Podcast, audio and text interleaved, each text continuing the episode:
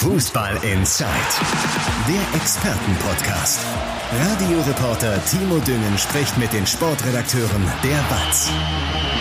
Ja, Tag am Donnerstag. Fußball ist Zeit ist wieder am Start und das heute wieder in doppelter Ausführung. Einmal nämlich als Podcast zum Hören, ganz normal, und wieder als Vodcast zum Angucken. Das heißt als Video. Wir zeichnen hier wieder auf und da könnt ihr euch mal angucken, wie wir hier ins äh, Schwitzen kommen, denn im Ruhrgebiet sind irgendwas in der 30 Grad und ich sag mal so, hier in der Funke-Zentrale in Essen im Studio ist es äh, kaum kälter. Also wenn jetzt gleich hier einer einen Aufguss machen würde, es würde mich nicht sonderlich wundern. Und wir werden uns äh, thematisch heute kümmern um die beiden Schwergewichte im Ruhrgebiet, nämlich um Borussia Dortmund und dem FC Schalke 04. Dementsprechend habe ich dann auch meine Gesprächspartner hier am Start, nämlich unsere beiden Watz-Reporter. Einmal äh, natürlich in der Königsblauen Ecke mit einem Gewicht von, äh, lassen wir lieber? Zu ne? viel. Zu viel. Du warst auch im Urlaub. Also ich war auch im Urlaub. Auch. Das können die Podcast-Hörer leider nicht sehen. Also ja, ich sag mal so, all-inclusive lässt ja. dann auch ein bisschen was sehen. Und äh, ja, in der schwarz-gelben Ecke Marian Laske. Hi. Hi. Ich stelle mich auch kurz vor, ich bin derjenige, der zugenommen hat, äh, Timo Düngen, mein Name, Radio M. Lippe, Morgenmoderator und als Fußballkommentator unterwegs, macht da die Spiele des FC Schalke 04 und äh, vom MSV Duisburg und Mariam, wir starten direkt mal äh, mit dem BVB und da muss man sagen, es gab nicht nur sportliche Dinge, die in dieser Woche so ein bisschen in den Vordergrund gerückt sind. Zum Beispiel hört jetzt Präsident Reinhard Rauball auf, wird aufhören nach 23 Jahren. Wenn du seine Zeit so ein bisschen Revue passieren lässt, was ist dir da besonders in Erinnerung geblieben? Ähm, ja, ich glaube, zunächst einmal muss man ja sagen, dass ich noch ein bisschen jung bin, um ihn jetzt in all seinen Zeiten erlebt zu haben. Was man aber sagen muss, dass er halt in Dor Borussia Dortmund immer durch echt sehr schwierige Phasen geführt hat, eigentlich somit die schwierigsten Phasen des Vereins begleitet hat, unter anderem ja die Fast-Insolvenz und natürlich auch ein Garant dafür ist, dass äh, Dortmund jetzt da steht, wo sie stehen, nämlich eigentlich als wirklich ein ja ein strahlender Verein in Europa, sicherlich nicht auf der Höhe des FC Bayern, aber eben knapp darunter. Und das konnte man ja gerade als Raubal seine jetzt letzte Amtszeit begonnen hat, ähm, noch überhaupt nicht absehen. Da ging es eher darum, den Verein überhaupt irgendwie zu retten und dann in der Bundesliga zu halten und dann vielleicht mal wieder perspektivisch nach Europa zu schauen. Jetzt ist Dortmund ganz klar die zweite Macht in Deutschland. Ähm, und ja, da hat er natürlich große Verdienste daran. Was ich aber viel wichtiger finde ist, und das ist immer, wenn man ihn trifft, wenn man mal mit ihm gesprochen hat, dass so, man sagt ja manchmal bei Menschen, die stehen für gewisse Werte wie irgendwie Ehrlichkeit oder, mhm. ähm, aber er, er macht das wirklich authentisch. Also er ist wirklich ein Typ, der einfach, äh, ja, der geradlinig ist, der Rückgrat hat, so habe ich es, glaube ich, auch geschrieben im Kommentar und das nicht irgendwie, weil er sich verbiegt oder so, sondern weil er einfach so ist. Also es ist einfach, ich denke, eine Größe, also eine Funktionärsgröße des Ruhrgebiets, einer, der den Ruhrgebietsfußball echt geprägt hat und ähm, ja, man kann ihn nur loben und irgendwie ist es ja auch schön, dass er jetzt auf so einen also im Alter von 75 Jahren irgendwie einen Abschluss findet, bevor ja. man irgendwie das Gefühl hat, jetzt müsste er aber mal gehen. Also er geht ja wirklich zu einem guten Zeitpunkt. Ja. Äh, Dortmund steht gefestigt da. Ja. Und er erlebt nochmal ein Derby gegen Schalke mit. Also das war ja so ein bisschen die Frage, äh, als er vor zwei Jahren gefragt wurde, genau. ob er genau. nochmal eine weitere Anzahl, Amtszeit dranhängt. Und da war Schalke dann ja schon auf dem Weg in die zweite Liga. Jetzt Schalke wieder zurück. Also ein Derby wird er noch miterleben im September. Äh, definitiv. Und ich glaube, kann auch aus äh, Sicht des FC Schalke sagen, er ist auch wirklich auch trotz aller Rivalität wird er auch auf Schalke sehr geschätzt als äh, Mann des Ausgleichs. Also sagen wir so, wenn er jetzt die Meisterschale überreichen würde äh, an den FC Schalke, würde es trotzdem den ein oder anderen Pfiff geben, kann ich mir vorstellen. Schon, ja. Aber äh, er wird schon sehr geschätzt. Er hat es ja auch immer glaubhaft vertreten, auch als er in der DFL äh, dabei war. Dementsprechend wird er dann auch geschätzt, war er auch bei diversen Beerdigungen oder Veranstaltungen dann immer da ähm, als Vertreter von Borussia Dortmund. Ja. Wenn wir über Rauball sprechen, sind wir natürlich bei, ich sag mal, schönen Erinnerungen der Vergangenheit. Mhm. Unter der Woche gab es dann aber auch eine unschöne Geschichte aus der Vergangenheit, zumindest eine vermeintlich unschöne Geschichte bei Borussia Dortmund. Es wird gegen Nico Schulz ermittelt. Es geht da um häusliche Gewalt. Er soll vor zwei Jahren seine Ex-Freundin da körperlich angegangen sein. Ich will da gar nicht ins Detail gehen, weil das ist, glaube ich, nicht unsere Aufgabe. Und vor allen Dingen gilt ja jetzt erstmal auch die Unschuldsvermutung. Dementsprechend lassen wir da lieber die Behörden ganz normal ermitteln. Allerdings gab es ja schon vorher eine nicht so einfache Situation um Nico Schulz. Denn eigentlich will Borussia Dortmund den loswerden. Und ich sag mal so, der bietet sich jetzt nicht unbedingt dann noch für einen Verkauf an. Nee. Also es wird nicht einfacher. Also wenn man, äh, wenn man jetzt mal das Private ausklammert, ähm, was sicherlich eine schlimme Geschichte ist, ähm, oder dass ich da die Akten kenne oder irgendwas, ähm, macht es natürlich aus sportlicher Ebene definitiv ist nicht leichter für Borussia Dortmund jetzt diesen Spieler loszuwerden. Wenn ich jetzt irgendein Bundesliga-Club wäre oder irgendein anderer Verein, würde ich da glaube ich auf jeden Fall erstmal die Finger von lassen, weil man ja weiß, weil man ja nicht genau weiß, wie man sich da holt und nicht weiß, ja. was am Ende dabei rauskommt bei diesem Gericht, bei der gerichtlichen Verhandlung. Ähm, er hat noch zwei Jahre Vertrag in Dortmund. Ich sehe es jetzt auf gar keinen Fall, dass er diesen Sommer geht. Also ich kann mir das nicht vorstellen. Ähm, verdient sehr gutes Geld in Dortmund. Ich wollte es gerade sagen. Das wird er wohl noch weiterhin machen. Ja. Das sind so um die acht Millionen Euro. Ist jetzt nicht so schlecht, ja. würde ich sagen. Für einen Spieler, der wirklich keine Rolle mehr spielt. Und so einen meine, Vertrag wird er auch nie mehr bekommen, wahrscheinlich. Nein, natürlich nicht. Nein, auf gar keinen Fall. Das weiß er ja auch. Das ist ja auch, der ist ja auch, ich meine, gut, das ist immer das Problem von Borussia Dortmund. Wenn man einen Spieler holt, da werden mittlerweile Gehälter gezahlt, die kann in der Bundesliga, wenn überhaupt nur noch der FC Bayern zahlen, vielleicht noch RB Leipzig oder Leverkusen. Und das heißt, wenn dieser Spieler nicht überzeugt und nicht die Erwartungen erfüllt, dann wird es halt sehr schwierig, ihn loszuwerden, logischerweise, weil äh, Schalke kennt das ja auch sehr gut, wenn man, klar, wenn man Verträge mit hohen Gehältern hat, äh, die die Spieler wahrscheinlich woanders nicht mehr kriegen, ist es ja auch irgendwo verständlich, dass man als Spieler jetzt nicht sofort sagt, hey, ich verschenke das Geld. Das ja. kann man ja irgendwo auch verstehen. Äh, klar denkt man irgendwo, hey, man muss doch spielen wollen, aber wenn wir es jetzt selbst mal so sehen, wenn wir unseren Arbeitsvertrag des ja, unseres Lebens hätten, wo wir so viel verdienen würden wie nie wieder, dann wird man natürlich nicht mal eben so das Geld verschenken. Und dadurch kommt es immer zu diesen schwierigen Situationen, von denen Dortmund ja jetzt einige hatte. Und Nico Schulz ist nun mal ist nun mal da ein ganz extremes, extremer Fall, weil er wirklich komplett enttäuscht hat, muss man ja. fast sagen. Jetzt die drei Jahre, die er schon da ist und eben Vertrag eines Nationalspielers hat, der er wirklich überhaupt nicht mehr ist. Der und ja auch von der Ablöse her nicht billig war. Genau. Da hat also Dortmund man, ja auch investiert. Wenn man das alles zusammenrechnet, kommt man da auf eine Summe. es ist, es ist, äh, war schon eine sehr große Fehlentscheidung im Nachhinein. Man muss dazu sagen, als sie ihn damals verpflichtet haben, hatte er halt eine ziemlich gute Saison in Hoffenheim. Ja. Ähm, hat auch hat in der Fünferkette zumindest gut funktioniert. Ähm, vielleicht hätte man, also wahrscheinlich hätte man schon erkennen können, dass es da auch zu Problemen kommen kann, aber trotz allem wurde Dortmund jetzt damals nicht unbedingt für diesen Transfer äh, kritisiert, das muss man schon sagen. Und äh, es hat sich aber im Nachhinein wirklich überhaupt nicht, äh, überhaupt nicht geklappt, was sie sich vorgestellt haben. Und ja, jetzt wird es natürlich deutlich schwieriger loszuwerden. Das stimmt. Im Vergleich zu Nico Schulz ist Anthony Modest natürlich ein absolutes Schnäppchen. Also äh, 5 Millionen Ablöse, 6 Millionen Gehalt für ein Jahr.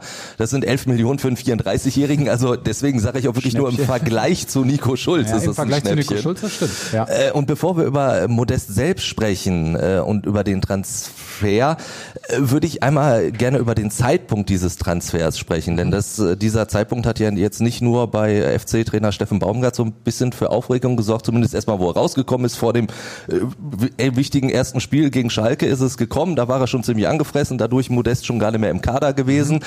Und auch du hast durchaus äh, in der Watz geschrieben, dass man vielleicht drüber nachdenken sollte, wie lange das Transferfenster geöffnet sein sollte. Weil natürlich der FC und die Fans gehen natürlich mit einer gewissen, naja, Voraussicht in die Saison, freuen sich auf Europapokal, freuen sich auf ihren Torjäger Anthony Modest und äh, ganz kurz, ein paar Sekunden vor dem ersten Spieltag ist er weg vom Fenster.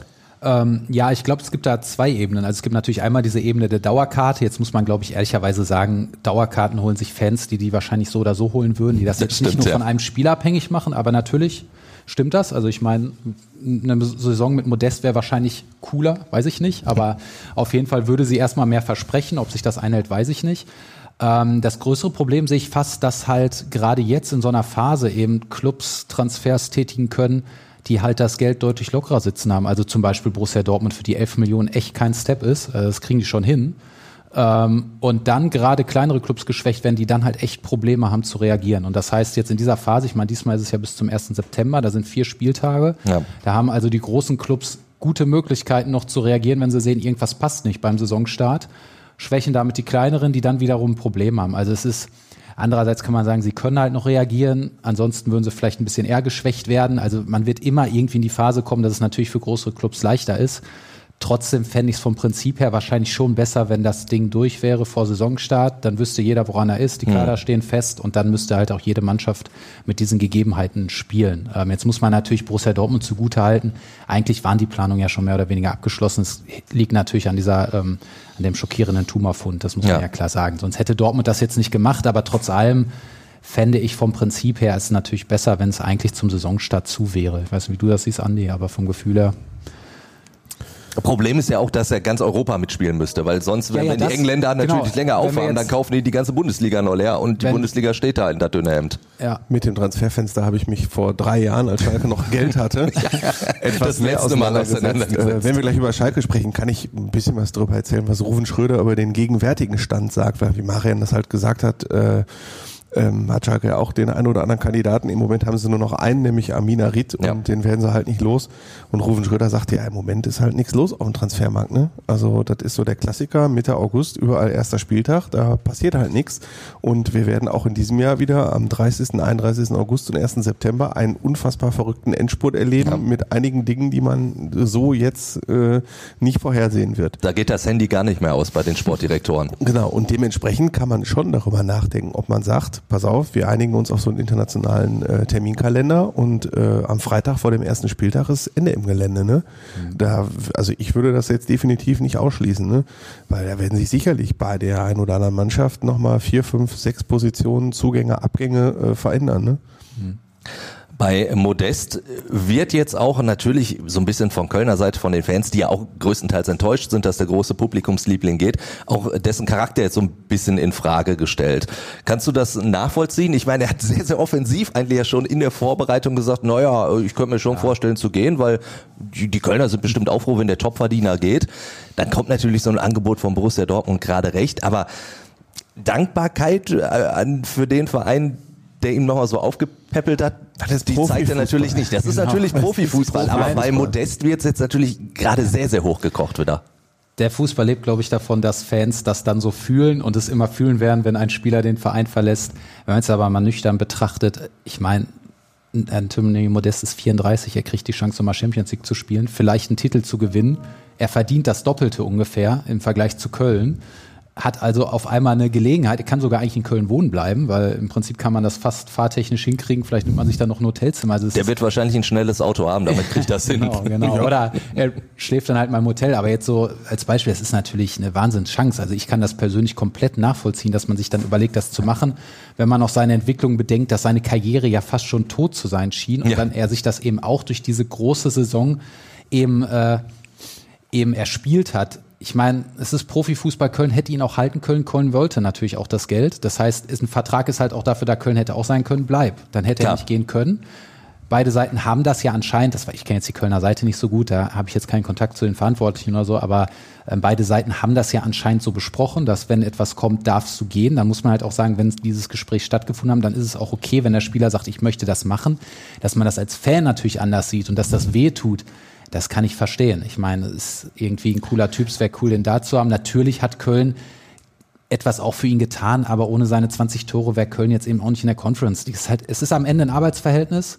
Manchmal, ich weiß, dass man es gerne romantisieren möchte, aber wenn Köln Modest nicht mehr haben wollen würde, so wie jetzt Dortmund Nico Schulz, dann ist ein Club auch daran, diese Spieler loszuwerden. Also, ich glaube, was halt besonders den Kölnern Seiten. wehtut, ist natürlich, dass es ja vor ein paar Jahren mit seinem China-Transfer genau das gleiche Lied war. Auch da Köln eine riesen Saison gespielt, er auch und zack, Ja. weg war er. Köln ist ein emotionaler Genau. Verein. Auch das kommt noch hinzu. Und sagen wir so, wenn es ein bisschen mehr Tränen gegeben hätte, wenn Modest gesagt hätte, ich würde gern bleiben und das ist so schlimm und 20 Tore und so und aber und wenn dann Köln sagt, ja, 5 Millionen Euro für einen 34-Jährigen kriegen wir halt nicht mehr und wir haben halt keine Kohle und wir müssen das annehmen, rhetorisch ein paar Tränen mehr Ja. und wir würden jetzt hier nicht über. Charakter und so. Wahrscheinlich schon. diskutieren. Ja, also ich denke es auch. Es ist halt, am Ende sollte man nicht zu viele romantisieren. Es ist halt ein Arbeitsverhältnis und äh, jeder nutzt dann die Chance, die er haben kann. Ähm, Clubs sortieren auch Spieler aus. Spieler suchen ihre Chancen. Also sagen wir so, wenn ich jetzt, wenn du mir jetzt als dein Assistent, Timo Düngens Assistent für 2,5 Millionen Euro Jahresgehalt, also da würde ich auch überlegen. Würdest du auch machen, ne? Ja. Dann könntest du mir den äh, Kaffee von Anthony Modest Ja. machen, das würde doch ganz gut Stimmt, passen. stimmt, Ja, da- äh, dann lass uns sportlich auf Modest gucken. Ja. Also äh, als Aller-Ersatz liegt er ja tatsächlich erstmal so ein bisschen nah. Der ist auch kopfballstark, kennt die Bundesliga, letzte Saison 23 Tore, du hast es auch schon gesagt. 20, ne? Äh, ja, in, der Liga, Insgesamt, aber okay, insgesamt okay. Okay, dann in halt. Ne? Also 20, genau, äh, Ja. Strafraumspieler ist er auch, ne? wie gesagt. Allerdings muss man sagen, er hat auch natürlich Nachteile, die man auch kennt von vom Modest. Ist nicht besonders passsicher. Die Saisons davor hat er dann nicht ganz so geknipst. Also da war er von diesen 20 Toren meilenweit entfernt. Champions League kennt er nicht. Und wir haben es gesagt, auch wenn er im Vergleich zu Schulz ein Schnäppchen ist, ganz billig ist er halt auch nicht. Sebastian Kehl sagt trotzdem, aber dieser Transfer macht für uns absolut Sinn. Würdest du das so unterschreiben? Ja, im Prinzip schon. Also wenn, ich meine, gerade Edin Terzic wollte unbedingt diese Art Spielertyp. Also das ist ganz wichtig. Er will das Angriffsspiel umstellen auf einen großen Stürmer, viel mehr über Halbfeldflanken kommen, jedenfalls als eine Option neben dem flachen Spiel. Äh, das heißt, deswegen wollten sie auch eben unbedingt Haller holen, weil Dortmund wollte sich da verändern. Ähm, und wenn man jetzt so einen Typen sucht, der eben irgendwie die Bundesliga kennt, der erfahren ist, der funktioniert hat, zumindest letzte Saison mit 20 Toren, von dem man weiß, dass er Flanken gut verarbeiten kann, der auch schon. Also ich meine, ich kenne jetzt auch nicht jedes Kölner Spiel, aber gerade das, was ich letzte Saison gesehen habe von ähm, Köln gegen Dortmund in Köln, das 1 zu 1 war es, glaube ich, ähm, da war ja auch eine Wucht im Ballhalten, im Weiterverteilen, in allem. Also da war der so präsent, da war für mich mit Abstand. Statistisch gesehen liegt er da tatsächlich okay. nicht ganz so weit okay, vorne. Das kann das sein. Ist, äh, das kann aber das ist halt immer mit diesen Statistiken. Ja. Wenn du im richtigen Moment die, die richtige Entscheidung ja, triffst, ist alles auf, gut. Auf jeden Fall war er da wirklich eine Erscheinung. Für mich echt der beste Spieler auf dem Platz. Jede Flanke, die irgendwie reinkam, war gefährlich, weil er so unglaublich kopfballstark ist. Das heißt, ich hätte Modest sogar gut gefunden, wenn er nicht so alt wäre, dass man ihn für länger holt. Äh, vielleicht sogar anstelle von Aller, aber natürlich mhm. muss man jetzt sagen, mit 34 macht das eine Jahr komplett Sinn. Sebastian Aller hat jetzt alle Zeit der Welt, um zurückzukommen. Das muss man ja auch mal sagen. Der ist ja wirklich noch ein sehr großes persönliches Schicksal. Ja. Und äh, das ist ja erstmal das Allerwichtigste, dass er wieder gesund wird. Aber jetzt aus Dortmunder Sicht, diese 11 Millionen, die sind für Dortmund wirklich machbar. Das muss man klar sagen. Ich meine, sie sparen ja auch das Gehalt jetzt von Aller, weil ähm, das übernimmt ja dann die Versicherung ja. nach sechs Wochen. Ähm, und von daher würde ich jetzt erstmal sagen, ist es eine sinnvolle Lösung. Ich meine, bei allen anderen Namen, wenn man jetzt irgendwelche, diese großen Namen, die teilweise gespielt wurden, die wollen natürlich nochmal ein ganz anderes Gehalt. Cavani Plus, hätte wahrscheinlich mehr haben wollen als sechs Millionen im Jahr. Und ja. die haben, viele von denen hatten, also ich sage jetzt von diesen Namen, eigentlich ein schlechtes letztes Jahr und Modest kommt halt aus dem Top-Jahr. Das stimmt. Deswegen finde ich es erstmal sinnvoll. Es kann aber auch sein, dass wir im halben Jahr sagen, was haben sich dabei gedacht? Aber erst, ich würde dann sagen, dass ich zu im Sommer dachte, für mich ist das jetzt auch erstmal die beste Lösung. Mir fällt jedenfalls keine bessere ein. Aber trotzdem, Mario Laske will ja. ich dazu sagen, er fand damals auch, dass Sebastian Rudi ein guter Transfer für Schalke 04 ist. Stimmt. Ja, das stimmt. Rudi bin ich auch ein großer Fan, aber da wusste ich nicht, dass Schalke so schlecht im Fußball ist. Ja. Äh, ja, das hat sich dann auch nicht be ja, Aber trotzdem, wie, wie groß ist denn die Gefahr, dass er die Champions League nicht kennt? Also ich meine, das ist ja auch nochmal eine Hausnummer. Und da mit 34 dann das erste Mal die Champions League-Hymne zu hören, ist das wahrscheinlich auch nicht so einfach. Ja, was soll ich jetzt dazu sagen? Nee, es, es, war jetzt ja auch eine Notsituation, dass sie jetzt nicht den best, also den absoluten, das Beste wäre Sebastian Aller wäre gesund und sie hätten ihn. Äh, das ist klar. klar, dass du jetzt irgendeine Einschränkung hast, das stimmt. Ähm, es kommt aber natürlich auf den Gegner an. Ich meine, du spielst in der Bundesliga auch gegen den FC Bayern und Borussia Dortmund. Das sind dann halt Champions League Vereine. Mal gucken, wer der in der Champions League zugelost wird. Ich glaube schon, dass Anthony Modest da auch dann die Fähigkeit haben wird, mal ein Tor zu schießen. Ähm, natürlich ist das jetzt ein Spieler mit Einschränkungen. Du weißt auch nicht, er ist 34. Er hat eine gute letzte Saison. Es kann auch jetzt sein, dass er jetzt mehr körperliche Probleme hat. Das weißt du am Ende natürlich nicht. Ja. Aber erstmal würde ich sagen, ist das, also würde ich so einschätzen, dass das jetzt unter den Umständen eine gute Entscheidung war. Also du traust ihm nochmal so eine Saison wie die letzte zu und nicht eher so wie die zwei Jahre davor. Auf jeden Fall, ja. Wenn Dortmund es schafft, ihn in die richtigen Situationen zu bringen, das ist natürlich das Wichtigste. Und dann braucht er natürlich auch Flanken, also das ist klar. Aber wenn Dortmund das hinkriegt, dann traue ich ihm das auf jeden Fall zu, ja, definitiv. Man muss natürlich sagen, indem du Modest geholt hast, äh, verbaust du natürlich einem ganz, ganz Jungen, der jetzt sich wahrscheinlich Hoffnungen gemacht hat mit Mukoko, erstmal wieder so ein bisschen die Chance in die Startelf. Äh, ist, tut das weh aus deiner Sicht? Also Mokoko wahrscheinlich schon, aber sagst du, für den wären diese Fußstapfen auch viel zu groß gewesen, da alleine mitzumischen? Weil du hast ja auch gerade ja. gesagt, Dortmund will jetzt einen haben, den, mit, den sie mit Flanken füttern können. Da wäre er natürlich jetzt nicht der Richtige genau, gewesen. Also das ist halt der eine Punkt. Also Dortmund wollte, oder gerade Terzic will halt das Spiel teilweise umstellen, natürlich nicht nur, aber teilweise. Das heißt, so einen Typen wollte er so oder so und der ist Mokoko nicht. Also jetzt unabhängig von Mokoko. Gleichzeitig wäre es jetzt, glaube ich, auch wirklich schon krass gewesen, einem 17-Jährigen quasi das. Äh, Man vergisst das, immer, wie jung der noch genau, ist, ne, weil er schon so lange quasi gefühlt dabei ist. 17-Jährigen jetzt quasi das Offensivspiel ähm, ja aufzubürden eines möglicherweise Titelkandidaten. Weiß ich nicht, ob sie es am Ende sind, aber das ist ja immer das Ziel, worüber man ja. spricht. Und natürlich mit den Ansprüchen, die Dortmund hat, brauchtest du da jetzt noch jemand anderes. Und wenn man bis jetzt die Entwicklung von Mokoko sieht, dann sieht man da natürlich ein gewisses Potenzial aber er ist ganz sicherlich noch nicht so weit, jetzt über 34 Spieltage diese Offensive zu tragen. Ähm, und er ist eben auch nicht dieser Typ, den Terzic gerne haben wollte. Und von daher ist es klar, das ist eine schwierige Situation für Mokoko. In meinen Augen ist immer noch das Beste zu verlängern und sich dann irgendwo verleihen zu lassen, mhm. wo er wirklich mal 34 Spiele macht. Ja. Aber da muss man dann auch erstmal den richtigen Club finden, einer, der ihm das auch bietet, der ihn auch garantiert einsetzt. Das ist halt alles nicht so leicht. Ähm, aber gut, noch hat er auch nicht verlängert. Mal schauen. Gegen Leverkusen hat er seine Sache ja ganz gut gemacht, hat das Fall. Tor auf jeden Fall auch äh, vorbereitet ja. und äh, letzten Endes muss man sagen, das sah gegen Leverkusen schon ganz gut aus und das, obwohl ja am Ende eigentlich nur noch ein Neuzugang auf dem Platz stand. Ne? Also Adeyemi ja früh runter und dann war es eigentlich die alte Dortmunder Truppe. Ich würde da sogar widersprechen, dass es schon so gut aussah. Ich habe das eigentlich ein bisschen anders gesehen. Also es gab sicherlich eine gute erste, gute Phase in der ersten Halbzeit, aber wenn man mal ganz realistisch auf dieses Gut, Spiel hinten raus äh, hätte, äh, wenn der Schick äh, den Ball mal ein bisschen besser getroffen hätte, hätte das Spiel auch verlieren können. Also ich weiß, dass die Erzählung im Nachhinein häufig so war, man sieht schon das neue Dortmunder Gesicht unter Terzic, wenn ich ehrlich bin. Hast du es nicht gesehen? Ja, was heißt nicht gesehen? Doch, es gab schon Phasen, wo du gemerkt hast, so da ist so ein gewisser Wille, da will man eine gewisse Aggressivität reinbringen, die hattest du unter Rosa aber auch. Aber das größere Problem war, dass es in der zweiten Halbzeit fast gar nicht mehr geklappt hat, aus dem Ballgewinn irgendwas Nennenswertes rauszuspielen, was ja schon ein Problem ist. Und trotzdem auch die Defensive super anfällig war. Ich meine, wir reden hier von Patrick Schick, der hätte, glaube ich, drei, vier Tore machen können. Das sage ich ja. Das, hätte er das, das, Spiel gedreht, hätten ja. wir jetzt schon wieder geredet, es hat sich nichts gebessert. Ja, also man stimmt. muss schon klar sagen, solange die Spiele so laufen aus Dortmund, äh, wir sind immer wieder bei den gleichen Themen, solange sie so laufen, wird Dortmund auch so ein Spiel wieder verlieren. Und ja. äh, das heißt, es war jetzt also noch lange kein kein Spiel, wo du sagst, boah, die haben Leverkusen dominiert, die haben nichts zugelassen und wenn die so weitermachen, dann ist echt was möglich. So war es noch nicht. Ähm, aber trotz allem, es war jetzt auch nicht, ich meine, es ist ja klar, es ist das erste Spiel der Saison. Ich wollte jetzt hier gar nicht irgendwie schon die Arbeit von Terzic kritisieren oder irgendwas, aber ich war halt aber davor, ich war halt davor, ein Spiel immer nur vom Ergebnis zu sehen und durch das Ergebnis färbte sich das jetzt halt alles positiver. Ja. Aber dieses Spiel hätte auch 1-1 oder 1-2 ausgehen können und dann würden wir schon wieder ganz anders reden und das wäre dann auch falsch, weil es gab ja auch gute Ansätze. Ja. Also es war halt so ein Mischmasch, aber man hat schon gesehen, jetzt gegen Freiburg morgen, das ist auch eine Mannschaft, die sowas bestrafen kann, die sowas ausnutzen kann, die genau weiß, wo sie so Mängel vom Gegner, äh, wo sie da zustechen kann. Das heißt, äh, also das wird wieder eine super schwierige Aufgabe für Dortmund. Und wird ein besonderes Spiel für Schlotterbeck sein, der sich ja direkt mal beliebt gemacht jetzt mhm. äh, hat in, in, Dortmund, indem er äh, über Schalke gelästert hat, ne, indem er gesagt hat, ja, Topspiele am Samstag auf Schalke. Ich wusste gar nicht, dass es auf Schalke Topspiele gibt. Andi, das ist ja, da sind wir schon hellhörig geworden. Ne? Aber das Schlimme ist, so wirklich widersprechen konnten wir ihm jetzt erstmal nicht. Nö. Was soll ich sagen?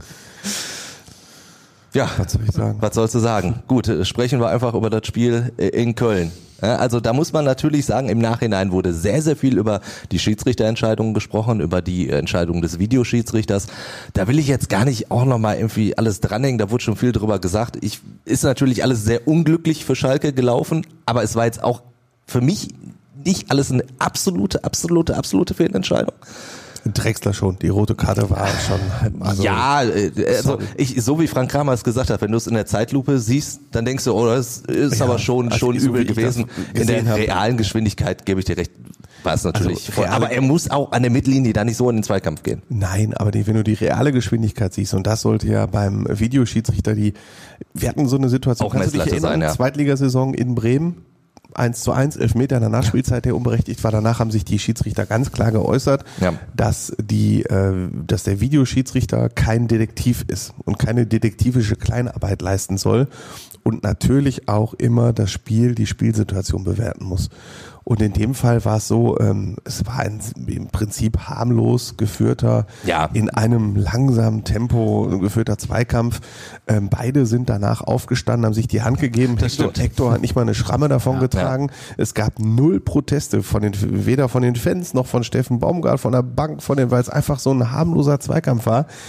Und so wie ich das mitgekriegt habe, hat der Video, hat der Schiedsrichter, der dann ja rausgegangen ist und sich die Szene angeguckt hat, ein Standbild von dem Tritt ja, bekommen. und dann sieht's natürlich übel und aus. Dann sieht's ja. natürlich ja. übel aus, aber du musst natürlich auch, und das ist ja, ähm, ein Schiedsrichter soll ja ein Spiel leiten und anleiten und dann kannst du das nicht, wenn es so ein Zweikampf war. Also es war aber ja trotzdem so, gab's jetzt zwei Spielesperre. Das habe ich auch nicht verstanden. So. Dann sind ja, wir nämlich beim Punkt. Glaube, ne? Das ist ich glaube, nicht, nicht nachvollziehbar. ja, das, das, das äh, hat, glaube ich, wahrscheinlich mit der Bewertung zu tun. Also im Spielbericht steht ja wegen äh, rohem Spiel und wahrscheinlich steht auf rohes Spiel eine Mindestsperre von zwei Spielen oder so. So äh, bewertet das DFB Sportgericht das ja immer. Auf jeden Fall hat Schalke auch schon gesagt, wir legen keinen Einspruch ein, das probieren wir gar nicht erst. Also dementsprechend wird da zwei Spiele fehlen. Auch gegen Borussia Mönchengladbach. Aber jetzt waren wir doch bei den Schiedsrichterentscheidungen. Ja, ich, ich wollte nämlich eigentlich sagen, dass diese Schiedsrichterentscheidungen im Nachgang so ein bisschen übertüncht haben, dass es ja auch wirklich viele Schalker Schwächen gab im ja, Spiel. Darüber wird auch äh, diskutiert. Also ja. ich weiß, dass auch den äh, Verantwortlichen und so, dass sie sich schon ein bisschen gewundert haben, warum das äh, am Ende so umgeschlagen ist, weil deren Auffassung natürlich völlig klar ist, wir haben eine Viertelstunde wirklich gut gespielt. Wir schießen ein Tor durch Rodrigo Salazar, mhm. das man aberkennen kann, aber eigentlich nicht aberkennen muss. Da ist halt die große Frage, muss da der Videoschiedsrichter eingreifen genau, oder ja. nicht? War es eine klare Fehlentscheidung? Führst du nach einer guten Viertelstunde mit 1 zu 0, läuft das Spiel halt anders, völlig klar. Klar. Und deswegen sagen die natürlich, ja, das Spiel ist halt gekippt nach der roten Karte und klar kann man mit 10 gegen 11 besser spielen, aber kann man halt nicht so ganz bewähren. Auf der anderen Seite ist es natürlich unsere Aufgabe, ähm, das dann doch zu bewerten, auch die Zahlen. Und man kann mit 10 gegen 11 deutlich besser spielen und 5 zu 33 Torschüsse gegen den ersten FC Köln. Man darf nicht vergessen, der erste FC Köln hat ohne die beiden besten Offensivspieler der vergangenen Saison gespielt. Modest hat gefehlt, weil er an dem Tag zu Borussia Dortmund gegangen ist, wie gerade besprochen. Und Marc Uth, der ehemalige Schalker, war verletzt. Und die lassen 33 Torschüsse zu. Ja. Das hätte noch höher ausgehen können.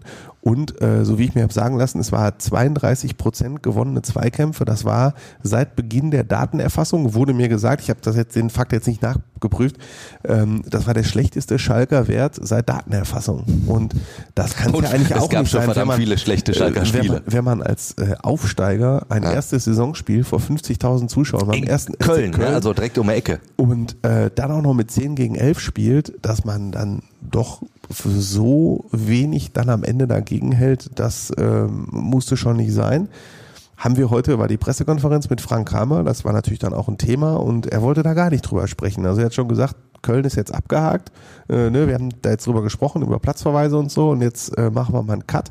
Wir wollen jetzt nicht mehr über die Werte reden, sondern wir konzentrieren uns auf das Spiel gegen Gladbach, auf unseren Plan, den wir haben, auf die ähm, Energie, die wir brauchen, äh, auf die Zuschauer, die ja schon in Köln uns gut unterstützt haben. Mhm. Und äh, ne, dann hat er auch so ein bisschen darauf vorbereitet, dass Gladbach über Ballbesitz kommt, so nach dem Motto, äh, Leute, rechnet nicht damit, dass wir die jetzt an die Wand spielen. Wir werden schon aus einer defensiven Position wiederkommen müssen. Und das spricht halt auch für dieses aktuelle Schalke. Schalke ist in der Liga der krasse Außenseiter. Das hat ja. dieses Spiel auch nochmal gezeigt. Das kann man, ich habe, als wir im Trainingslager miteinander gesprochen haben, habe ich das gesagt. Ähm, als die Personalplanung kam, habe ich das gesagt. Also der erste Spieltag hat schon gezeigt, das wird sehr, sehr schwer in dieser Liga zu bleiben, zumal es waren sieben Zugänge dabei, die in Köln gespielt haben. Dass die nicht eingespielt sein können, ist doch völlig klar. Ja.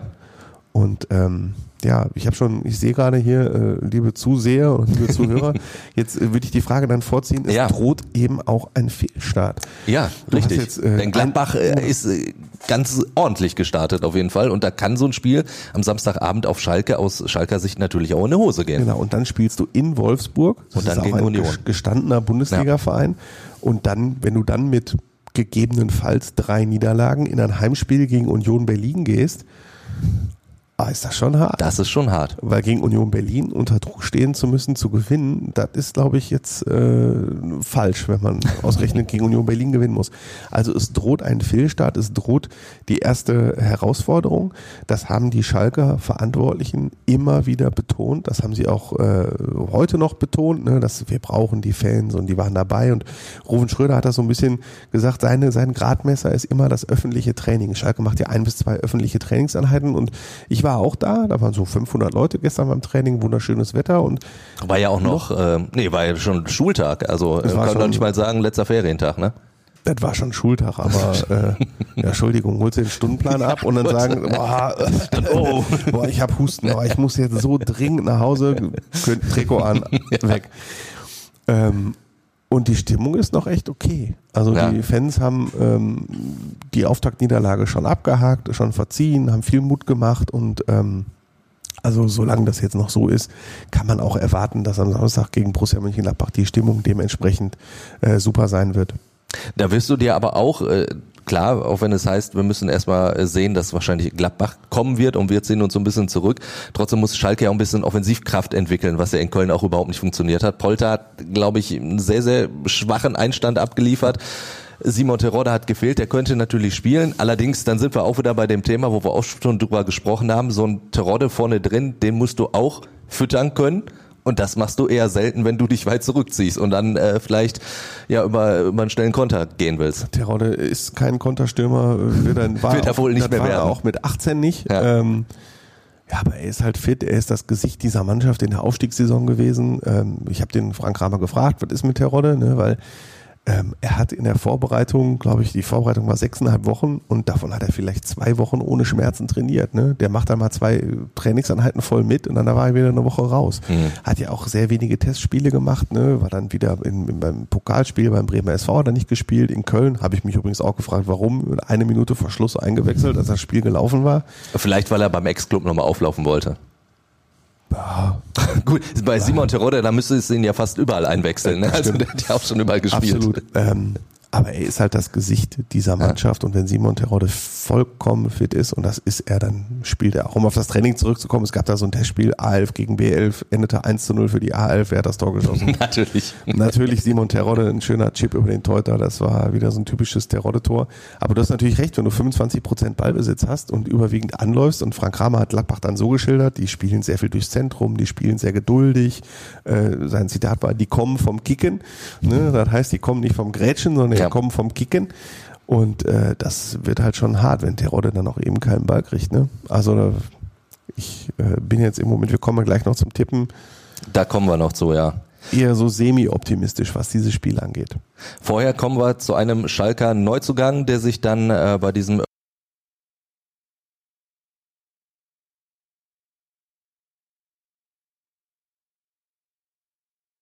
öffentlichen Training gestern ja auch nochmal etwas Ja. genauer vorgestellt hat. Genau. Äh, Jordan Larsson, den Vater kennen wir alle. Henrik Larsson, ich habe äh, jetzt, wo Schalke ihn verpflichtet hat, ist mir eingefallen, dass ich irgendwo auf dem Speicher noch eine Autogrammkarte von Henrik Larsson habe. Damals noch von Feyenoord Rotterdam. Da habe ich nämlich eine Briefmarke aus Holland mitgenommen, die auf einen Rückumschlag dann geklebt, habe da hingeschrieben und hat dann tatsächlich von Henrik Larsson die Autogrammkarte Ah. So wie das damals noch lief. So ne? wie das damals noch lief. Rückumschlag frankieren. Das weiß ich auch noch. Das war Ich habe großartig. Autogramme gesammelt. Ich hatte mal einen kompletten, da kann ich wahrscheinlich heute Millionen mit verdienen. Ich Ja. hatte einen kompletten Autogrammsatz der Zweitligamannschaft der Spielvereinigung Bayreuth 1988. Oh, okay. So. Das ist schon nicht schlecht. Das ist jetzt Geheimnisse von Andi Ernst. Ich habe ich hab noch so, so, so Sammelkarten auch unterschreiben lassen immer nach den Spielen. Zum Beispiel von Carlos Dunga. Ich meine, immerhin Boah. Weltmeisterkapitän 94. Also, Marian, da kannst du nicht mithalten, oder? Wenn jetzt die alten Herrschaften nicht ein bisschen in Erinnerung Aber schwelgen. vorm äh, Fußballmuseum sitzen immer noch Autogrammjäger.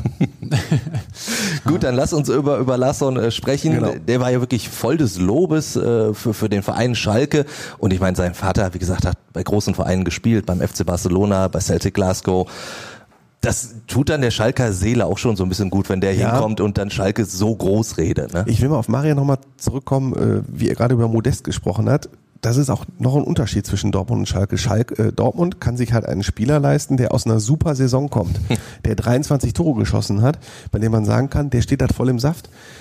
Zwei der interessantesten Zugänge, die Schalke hat, sind Alex Kral und Jordan Larsson, die sich übrigens aus gemeinsamen Zeiten äh, kennen. Und die haben halt beide in der vergangenen Saison entweder kaum gespielt, so wie Kral, Ja. oder äh, wie Jordan Larsson, halt so ein bisschen in Schweden rumgekickt. Ähm, und das ist halt Schalke. Das sind so Spieler, die haben, die sind noch relativ jung, die mal gezeigt haben, dass sie irre talentiert und gut, auch schon Mitte sind. 20, ne? Ja, Jordan ja, für, für, ja, Mitte 25, glaube 25, ich. Ne? Kral ja. ist 24. Ja, heutzutage ist das schon, schon Mitte äh, 20 gestandenes gestandener Alter. Spieler, ja. So, die aber zuletzt nicht mehr gezeigt haben, dass sie sind, aber sonst hätte Schalke die auch nicht gekriegt, ne? Das ist Man muss natürlich es so auch sagen, klar. ja. Und ähm, er ist halt schon ein Thema für Samstag, das hat Frank Kramer gesagt, obwohl Jordan Larsson selber über sich sagt, dass ihm die Fitness noch ein bisschen fehlt, Ja. weil er zuletzt gespielt hat am, ich habe das gestern geschrieben, 26. Juni in Schweden und danach hat er sich halt mit einem Personal Trainer fit gehalten äh, und hat halt null Spielpraxis, was, was Zusammenspiel mit einer Mannschaft angeht. Aber er bringt etwas, was Schalke fehlt. Er ist halt schnell. Er ist schnell. Er ist schnell. Er ist stark. Genau, also er kann ähm, auf der rechten Flügelposition spielen. Dafür hat Schalke seit dem Abgang von Cholinov keinen mehr. Ist allerdings ein Linksfuß. Das ist gestern halt aufgefallen. Ähm, er kann, soll auch diesen Ayen ja, ich wollte gerade sagen, ja. äh, den soll er beherrschen können. Oh, äh, von, rechts, von, von, rechts in die Mitte ziehen und abschließen. Aber äh, er kann auch ein guter zweiter Stürmer sein, eben neben einem wie Terodde. Ne, Terodde, der dann eher so der Brecher vorne ist, die Bälle verteilt und er dann um den rum wuselt. Das äh, soll er auch relativ gut können.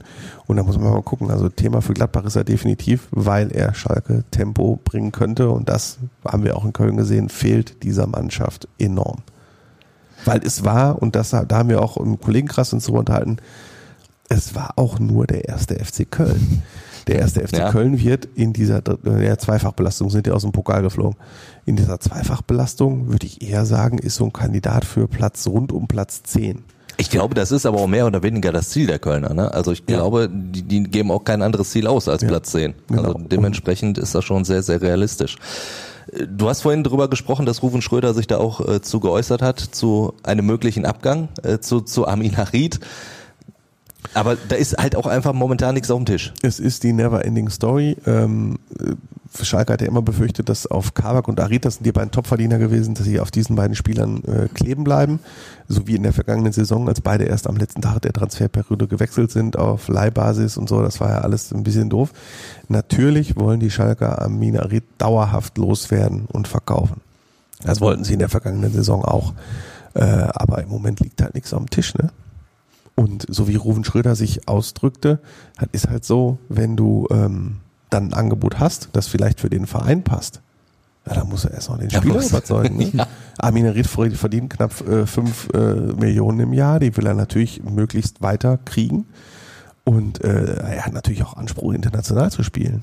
Möglicherweise, Gut, möglicherweise du sagst kommt das dann so, der hat natürlich den Anspruch. Also ich meine, auch Amin Harid ist sang- und klanglos abgestiegen mit Schalke. Ne? Also dementsprechend jetzt zu sagen, ich habe den Anspruch, international zu spielen. Aber ich gebe jetzt zu bedenken, wir haben jetzt den 11. August, wir Ja. haben noch 20, 21 Tage, der kriegt äh, ein richtig schönes Monatsgehalt Ja. überwiesen und wenn äh, Aminarit ein Angebot vom Tabellen 10. aus Liga XY, ich will jetzt keine Liga diskreditieren, ähm, Ich sag mal so, bekommt, wenn es die Premier League wird, dann wird er wahrscheinlich trotzdem hinwechseln. ja, wenn's Zu eine, Fuß würde genau, er wenn's hingehen. eine der Top 5 Ligen ist, Ja. ne, also ne, England, Frankreich, Italien, Deutschland, Spanien, äh, da ist das noch was anderes. Aber eine Liga aus der zweiten Reihe, da ein Angebot zu kriegen, was vielleicht für Schalke passt, aber nicht für ihn, würde ich jetzt nicht sagen, dass er da sagt, äh, dass er da mit, mit äh, ausgebreiteten Armen irgendwie quer durch Europa läuft. Und das ist halt auch ein Problem. Das hat Ruven Schröder auch gesagt. Und er hat zum ersten Mal heute äh, auch eingeräumt, natürlich wäre auch eine Laie wieder ein Szenario. Das ist natürlich nicht das gewünschte Szenario, aber wenn Schalke am 1. September, wenn die Transferperiode in dieser Kurz Saison vor 18 Uhr. endet, und kurz vor 18 Uhr kein Kaufangebot hat, Ja. äh, sie wollen halt nicht mit Amina Ritt und 5 Millionen Jahresgehalt über, durch die Saison gehen. Ne? Ja. Das wollen sie nicht. Und das ist ein Riesenproblem aktuell. Immerhin haben sie viel Geld für Kabak bekommen. Das hat den äh, Verein auch wirklich sehr beruhigt. Äh, aber der, auch was, es gibt ja noch weitere Verkaufskandidaten. Ne? Malik Chow, der Innenverteidiger, war ja mal in Italien sehr beliebt. Da ruht der See mit auch ganz still. Marius Lode, der Innenverteidiger, den sie aus Norwegen geholt haben, der hat auch keine Chance mehr, aber da liegt auch alles still. Wie Ruven Schröder sagte, im Moment ist so eine kleine Delle im Transfermarkt. Und das wird alles ganz verrückt an den letzten zwei, drei Tagen. Da können wir uns jetzt schon drauf einstellen, dass da einige irre Dinge passieren. Werden wir dann natürlich auch hier äh, begleiten bei Fußball in Zeit, werden da äh, ganz, ganz viel drüber sprechen. Jetzt gucken wir aber erstmal auf die ganz, ganz nahe Zukunft. Wir kommen zum Tippen. Andi hat es ja auch schon angedeutet. Und wir starten mit äh, Freiburg gegen Dortmund, Marian. Ja, ganz schwierig, finde ich. Äh, wäre jetzt natürlich typisch, äh, Dortmund da dann direkt zu verlieren. Und Das auch nicht, auch nicht unwahrscheinlich gegen sehr starke Freiburger, die ein überragendes erstes Spiel hatten. Trotzdem sage ich jetzt einfach mal 2-1 für Dortmund. Modest macht direkt ein Tor. Oh. Die Stimmung bleibt, die Stimmung bleibt mal gut und ist nicht direkt, es wird nicht direkt am zweiten Spieltag wieder über Mentalität debattiert. Also ich sag, ähm, Äh, nicht, weil ich Schalke-Reporter bin, sondern ich äh, glaube, ich bin ja wirklich ein Fan von Christian Streich. Das habe ich, glaube ich, sage ich, glaube ich, in jeder dritten Folge hier. Äh, und ich glaube, das gibt für Dortmund eine richtige Reise. Bist du da in Freiburg? Nee, äh, Sebastian. Ja, Sebastian, ich glaube, da gibt eine richtige Reise und äh, Freiburg macht da ein schönes 3-0 draus. Und Tabellen, Tabellenführer, nee, ah, Bayern hat ja so eine Riesentordifferenz. ja, gut. Tabellenzweiter ja. nach dem zweiten Spieltag, ja. würde ich sagen. Aber zumindest am Freitagabend werden sie ja. dann erstmal Tabellenführer, die Freiburger. Ja. Werden sie auch, indem sie ein Unentschieden gegen Dortmund holen? Ich tippe äh, 1 zu 1. Okay. Dann, ähm, ja, am Samstagabend, Andi, werden wir beide in der Arena sein. Schalke gegen Gladbach. Ich weiß, ich muss mir wieder richtig was anhören von äh, in Social Media, aber ähm, ich sag 1 zu 3. Tut mir leid. 1 zu 3. Ich tippe auf ein, komm, ich, ich muss ein bisschen positiver denken. Ne? Dann sage ich hier auch 1 zu 1. Okay. Ja, ich finde es auch sehr schwierig zu sagen, dass Schalke da etwas holt. Ich sage 2-1 für Gladbach. Ja, außerdem muss ich ja sagen, ich habe hab schlechten negativen Tipps jetzt vorgebeugt. Ich äh, habe äh, auf Twitter eine Saisonwette angekündigt und oh. äh, ich habe nämlich geschrieben, bei jedem falschen Tipp äh, spende ich pro falschem Tipp ein Euro 904 an Schalke hilft. Oh, sehr coole Aktion. Also, also dementsprechend, wenn ich mal gegen Schalke tippe und es gibt doch ein gutes Ergebnis, dann Perfekt. Kann man so ein bisschen sich. Äh, rhetorisch geschickt abgefedert sozusagen. Sehr gut. Da bin ich mal gespannt, wie du das jetzt schaffst, denn es geht um deinen Herzensclub, den VfL Bochum in Hoffenheim. Ja, lockeres 2-0 für Bochum. Aber wer zweifelt daran? Du? Äh, ja, ich meine, ich, muss, ich habe es ja letztens schon äh, sagen müssen, dass, dass Bochum für mich Abstiegskandidat Nummer eins ist, leider. Und ich bin da nicht unbedingt der Einzige. Das ist kein Außenseiter-Tipp. Und ich glaube, Hoffenheim, boah, das gibt ein 3-1 für die TSG. Ich glaube an 2-1 für Hoffenheim. Ich kann mir auch nicht vorstellen, dass Bochum da gewinnt. Dann gucken wir äh, zu dem Verein, wo ich jetzt äh, wenig neutral so ein bisschen äh, tippen kann. Der MSV Duisburg spielt zu Hause gegen die zweite Mannschaft des SC Freiburg. Das Ganze erst am Montag, also ganz, ganz komisch wieder in dieser äh, dritten Liga. Und der MSV hat ja jetzt Selbstvertrauen getankt durch diesen Sieg in Zwickau, der auch diesen grandios äh, souverän herausgespielten. Ja. ja, ich sag mal so, im richtigen Moment das Tor gemacht, das war schön rausgespielt und am Ende hast du Vincent Müller hinten drin im Kasten gehabt, den Sieg festgehalten hat, was gegen Essen halt noch nicht geklappt hat. Also nach der Timo Düngen-Logik geht's jetzt gegen Freiburg 2 wieder vollständig in die Hose. ja, normalerweise wäre es so. Zumal ja bei äh, Freiburg Vincent Vermeij spielt, ehemaliger Duisburger, der garantiert treffen wird. Ja. Deswegen bin ich jetzt da schon wieder bei einem Unentschieden und sage mein drittes 1 zu 1 heute. Ich habe das immer den Marian, der Marian Laske, Laske Luschen-Tipp, Luschen ja. aber der Marian Laske ist heute sehr mutig im Gegensatz zu Ganz dir. offensiv. Realistisch. Ja. Marian, was tippst du denn? Ja, ich sag 1-0 Freiburg. Ja. So, so. Ich sag 2-2. Ich bin jetzt auch auf Unentschieden ah. gegangen. Dann äh, aus Dortmunder Sicht auch sehr, sehr interessant. Die zweite Mannschaft hat ein schönes Spiel. Derby gegen Rot-Weiß Essen. Dortmunder Spiel, Stadion. Ja, Im Dortmund. Ich wollte fragen, Rote genau. Erde oder Im Dortmunder äh, Stadion. Nee, weil Rote Erde kriegt ja eine Rasenheizung und das ist, soweit ich weiß, noch nicht fertig. Äh, deswegen im Dortmunder, also im großen Stadion, im ja. Westfalenstadion. Ausverkauftes Haus. Sagt, Nein, ja, aber äh, die Weiß Essener werden schon ein paar mitbringen. Äh, Martin Herms würde sagen 30.000 Essener. Aber ob es jetzt so viele werden, weiß ich nicht. Ähm, aber ich würde mich natürlich freuen, wenn die Essener da ähm, endlich mal etwas, also einen Sieg einfahren. Ähm, ich würde es ihnen gönnen, um in der dritten Liga anzukommen. Deswegen sage ich einfach mal 1-0 für Essen. Ich muss ja sagen, die, die Essener äh, haben mir ja, ich habe sie ja dann äh, in der Schauensland-Reisen Arena gesehen gegen den MSV, die haben ja also phasenweise durchaus gut gespielt. Also gerade so hinten raus, wo dem MSV komplett die Luft ausgegangen ist, hätten sie das Spiel ja noch komplett drehen können, vielleicht sogar müssen. Äh, auch da Vincent Müller gut pariert gegen Felix Bastians. Aber die, die Heimspieler natürlich bislang ja vollkommen in die Hose gegangen von RW. Aber wirklich vollkommen gehen wir jetzt wieder zurück zu Martin Herms, unserem RWE-Experten. Wenn der jetzt hier sitzen würde, der wird wahrscheinlich wieder äh, fordern, dass die gesamte Vereinsführung und die komplette Mannschaft ausgetauscht wird nach dem Start. Ähm, also die Heimspiele waren schon hart. Ja. Aber auch da muss ich sagen, so wie bei Schalke, es war jetzt halt nur der erste FC Köln, waren es bei Rot-Weiß Essen jetzt nur Elversberg und Viktoria Köln. Viktoria Köln. Ja. Das sind auch zwei Mannschaften eher aus der unteren Tabellenhälfte. Ja. Ja. Und, und, vor allen Dingen merkst du auch da, ich meine, wir haben das ja auch hier bei Fußball in Zeit äh, besprochen mit Ralf Wilhelm zum Beispiel, der hat ja auch quasi nahezu schon so ein bisschen den Durchmarsch der Essener angekündigt. Da hat man richtig große Euphorie gemerkt und ich glaube, die haben die dritte Liga schon ein bisschen unterschätzt, die Essener. Das war so ein bisschen im Gegensatz zum anderen Aufsteiger, zu Schalke, ne? die Schalker, die wirklich im Moment des Aufstiegs gesagt haben, Leute, zwei Jahre hart, lang, ja. zwei Jahre lang 40 Punkte, was anderes zählt nicht. Ne? Ja. Und äh, Essen war ja so euphorisch, äh, wie ich das ja halt, wie du gerade gesagt hast, ne, wie Ralf Willem das auch geschildert hat. Ja, äh, jetzt vielleicht, selbst wenn wir dieses Jahr Fünfter werden, dann werden wir halt nächstes Jahr Erster. Ja. Ne? Und ähm, das macht natürlich auch was mit dem Umfeld und äh, Schalke ist dran ist schon dran gewöhnt, dass man gegen den Abstieg spielt und bei Essen kommt es jetzt halt eher langsam an. Jetzt haben wir aber noch gar nicht getippt. Marian fängt an. Marian hat ja schon getippt. Einzel für Essen. Einzel für Essen, ja richtig. Klar. Und du? Ich tippe auf ein ähm, 2 zu 2. 1 zu, ich, dann mache ich jetzt den Luschen-Tipp. Luschen 1 zu 1. Zu guter Letzt haben wir dann noch äh, die vierte Liga. Rot-Weiß Oberhausen spielt ja immer noch da. Spielt bei der zweiten Mannschaft vom ersten FC Köln. Was sagen wir da? 2-0 Oberhausen. 3-0 Oberhausen. Dann sage ich 1-0 Oberhausen. Ja. Also auf jeden Fall Oberhausener Siege haben wir definitiv drin. Wir werden da auf jeden Fall gespannt sein, werden das äh, in dieser Saison hoffentlich dann auch mal so richtig auswerten. Das haben wir in der letzten Saison so ein bisschen schleifen lassen. Das stimmt. Äh, muss wir ich noch äh, hier Steinschere Papier, wer es von uns macht. Ich sag mal so, ähm, also der Kollege Sebastian Wessling bietet sich an, der ist nicht da zum ja, Beispiel. Nils Halberscheid, mein Moderatorenkollege, also einer der beiden, finde ich, sollten das äh, ja. übernehmen. Dann, ja, äh, hat's wieder sehr, sehr viel Spaß gemacht. Wir werden uns dann auf jeden Fall nächsten Donnerstag wieder hören, auch garantiert wieder sehen. Und wenn ihr so lange noch irgendwelche Fragen, Anmerkungen habt, könnt ihr immer loswerden, entweder per Mail, hallo at fußball-insight.com oder ihr schickt uns eine WhatsApp-Sprachnachricht zum Beispiel, könnt ihr dann machen, indem ihr euch die Nummer holt äh, in den Show Notes. Oder äh, was ihr natürlich auch machen könntet oder äh, vor allen Dingen solltet, damit ihr auch definitiv nie irgendwas verpasst von uns, abonniert uns einfach bei Apple Podcast oder Spotify. Dann hört ihr auf jeden Fall immer Fußball Insight, auch dann wieder äh, nächsten Donnerstag. Bis dahin. Ciao, ciao. Ciao. Ciao.